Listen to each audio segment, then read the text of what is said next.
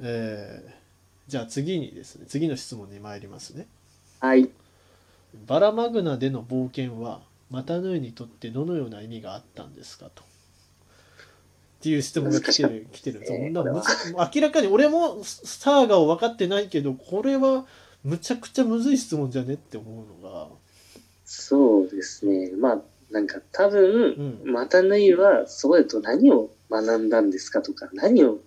何のために冒険したんですかみたいなことだとは思うんです。そもそもバラマグナ編ってなんだっけっていうところをちゃんとまずしとこうと思うんですけど、えっとですね、はい、あの、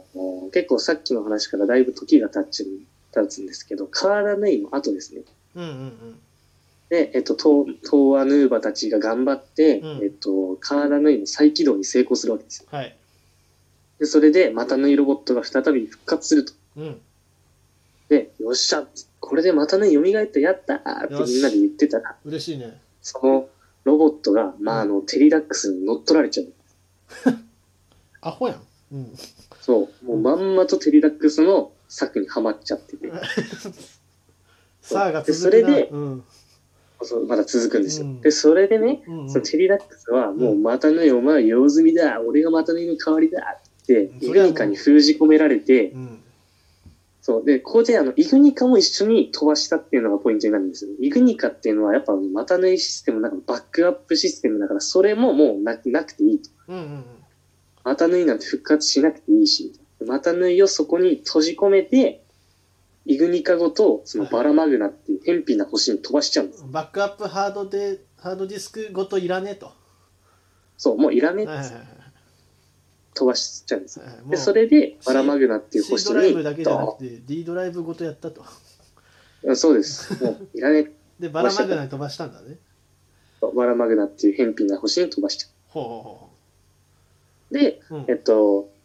まあ、その時に、まあ、またには気づくわけですよ、いろいろと。ほもう、あ何あ、何ちょがっとダメやったな、みたいなことにいっぱい気づくんですよ。何かいる失敗があったな、みたいな。うで、まあ、その大きな一つとして、うんうんマタヌイが気づいたことっていうのが、うんあの、マタヌイがマトランユニバースをうん守っていたというか、その、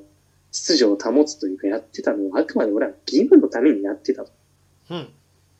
で、これどういうことかっていうと、うんあの、その、秩序を保つために自分は頑張ってきた。はあ、はあはあはあ、でも、違うと。マクータたちの支配によって、うん住民たちの苦しみがうん激しかったのに、それには全く自分は目を向けてなかったと。ほうほうほで、だから、もう義務とかね、もう団結義務宿命とか、そんなのどうでもいいと。うほううんとにかく俺は、マトランたちに向き合わなかったことがいけなかったのかなって気づくわけですよ、彼。今の日本 やんまあええわそれでまあまあ、そんな感じで、ちょっと気づいて、で、そのために、俺は、ちょっと頑張らないかんじゃないかっていうのを、自分の中でもちょっと確かめるために、ちょっとバルマグナではいはいはい何か帰る方法をとにかく探さないかん、頑張ろうって言って、なる彼ほは、そう、頑張るんですよ。バルマグナっていう星で。なるほどその島を離れることでその今まで自分がやってたっていうのがまあ俯瞰的に見れたというわけだね。まあ、そうですそよね。のなんかこう自分はこのなんか、ま、そのマトランのためにやってるって思ってたけどそれってもう仕事としてやってたとそう一そう人そう一人をちゃんと見てなかったぞとそうそうです、そうです、そんな感じです、多分。あ愛だなそうそれがなかったと自分には。なるほどなるほどだから負けたのかもしれないっていうふうに気づいて、でそれであの、そのバラマグナっていう星について、あの、うんアッカーっていう人がいるんですけど、出たあの赤い人ねそうそうそうそうそう、赤い人、日本赤い人からにア優ッカしーなんだろうな、うん日本に優しいい。で、その人うんと、そう、喋ってる時に、うんうんなんか、俺は昔、その、俺の故郷はここじゃない。ほですごい遠くの星にあって、そこはこことは全く違う世界なんだ。ううんうんで、俺はそこで主をしていたけれども、うんうん悪い奴にもう全部乗っ取られて、うん私全てを失ってしまった。うんうんうんでも私はそれでもあそこを救いたいんだ。だから一緒に帰る方法を探してくれないかって本気の説得をししたりとかするんですよ。ああいいいいねめっちゃかっこいいと思って、はいはいはい分かったって言って、それでバラマグナでいろいろ仲間が増えていって、うんうんうんで、最終的に、あの、いろんな伝説とか聞いて、偉大なるものの話だったりとか、はいはいはいなるほどねうまいこそことがでできるわけ。遠く離れてるしもう全然そのバラマグナの世界って元いたところと全然違うけどうん。なんか上にいる方は一緒みたいだぞみたいなことに気づくってことそうそうはいはそいはういはい。あれこれってもしかしてみたいな。で、そこで、あの、キーナっていう人が、キーナ出たはいはいはいはいそう。であいつがいろいろ喋るんですよ。キーナってなんか女の子っぽいやつだよね、そうそうそう、女の子です。はいはいグラトリアンのそのグラトリアンの女の子なんですけど。あれ、その人が、昔は、この星は一つの星だったんだと。うんで、だけど、ある時から、銀色の液体が、あれ惑星の中心から湧き始めて、うんそれで結局、惑星が3つに分離してしまったの。はいはいはいはで、それが、一つの状態になったのが、スフェリアスマグナなんですよ。い出たそう。で、うん3つに分かれた惑星の真ん中が、うんえっと、なんだろう、確か、これ、真ん中がバラマグナだったかな。うんなんか、まあ、忘れなとりあえず3つに分かれたのが、はいえっと、アクアマグナ、バラマグナ、ボタマグナなんですよ。ほ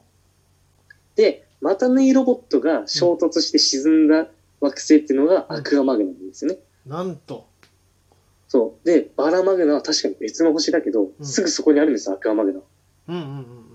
しかも、もともと同じ惑星だったと、あ、なるほどって言って全てが繋がるわけですよ、また縫いに。ほってことは、この辺にあるんじゃねって思ったのが、ううんそこで見つけたのがうん、マタヌイのプロトタイプバージョンのロボ大きいロボット。なるほどねまあ要するにもともと一緒の島一緒の星だったからうん、まあ昔作ったものがあったとそうそうそう。で、これを使ってうん、テリダックスと俺は一騎打ちをする。うんいやテリダックスさんミスしすぎでしょあいつな、あいつアホやわアホなんですよ、あい つなるほどねそうそうそはいはいはいじゃう。で、うんあと、この、はいはい、どうぞ。あいやいやいやいいよいいよで、この旅の中でうんもう一つ大事なことがあって、うん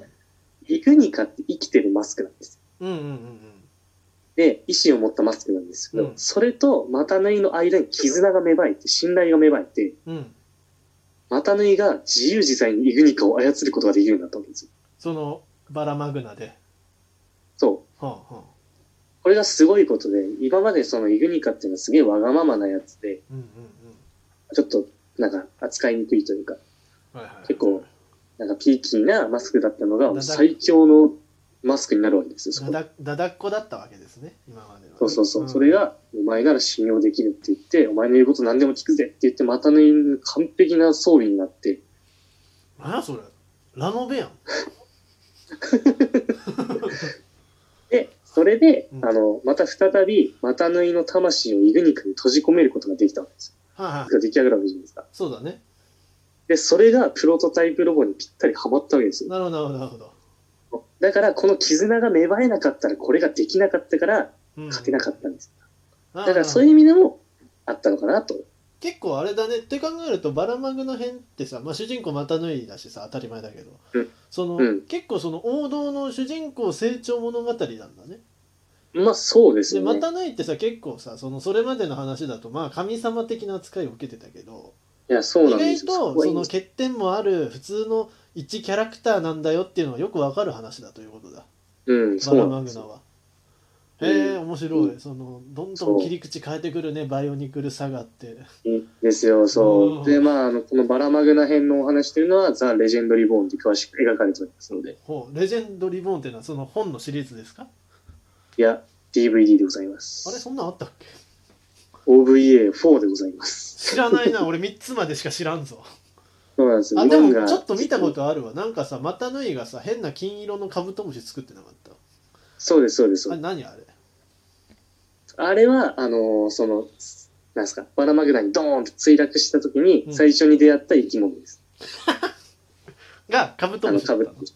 そう、カブトムシ。ひえでそれしかもなんかそれを武器にしてなかったそうなんです。あれが、あの、イグニカの力なんです。ああなるほどなるほどえ生物を自在に操るっていう。えあれですよゴールドエクスペリエンスよそうなんですよ。そんな感じですでよし。かも金色ってえバイオニクルあれ荒木博彦パク ったのかまあいいわまあええわそうだまあ、ね。そテんンなトウ感ムじでシすじねゃなくてよかったなって心から思いまうしん、そう、まあ、カブトムシ。た。うんそうあとそうそうバラマグナの設定で俺がちょっと思い出したので確かめたいのは、はいバラマグナの人たちがつけてるのはあれマスクじゃなくてヘルメットなんだよねヘルメットですね。そのの何の能力もないんだよねないです。へえじゃあみんなおおしゃれでつけてるんだねいろんなあのデザインまあ、あの、彼らは、あうんの、アリーナマッチっていうので、うんう戦争を防ぐためにやってるんですけど、そのアリーナマッチっていうのんねはいはいはいはいは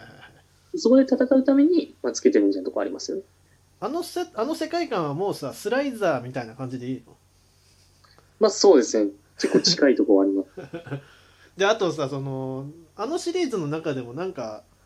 あのあとあと1分ぐらいなんで、まあ、そこの話して終わると思うけどあのシリーズの中でもさ、なんかウォーリアーサイズのさグラトリアントゥーマとかさ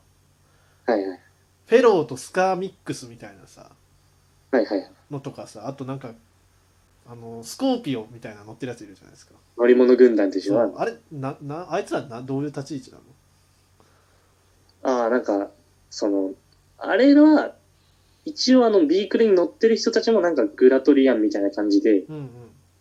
なんか確かあの、ライディングデュエルみたいな、乗り、乗り物でもそのグラトリアンバトルみたいなの確かあるんですよ。えー、ライディングデュエル大好きそうそうそう、うんお好きな、 あのそういうのが確かあって、うんで、なんかその、それの参加者のキットなのかななるほど。どね。えだってなんさかそ確かそんなのグラトリアンシリーズの中でもトゥーマが出てきたら絶対体格で勝つやんって思っちゃうしあれあー、まあいいのかなそこあたりは。まあ、でも、またね、勝ちましたからね。ああじゃあよか ったまたのような話で終われてよかったですわ。バラマグナ行ってよかったね。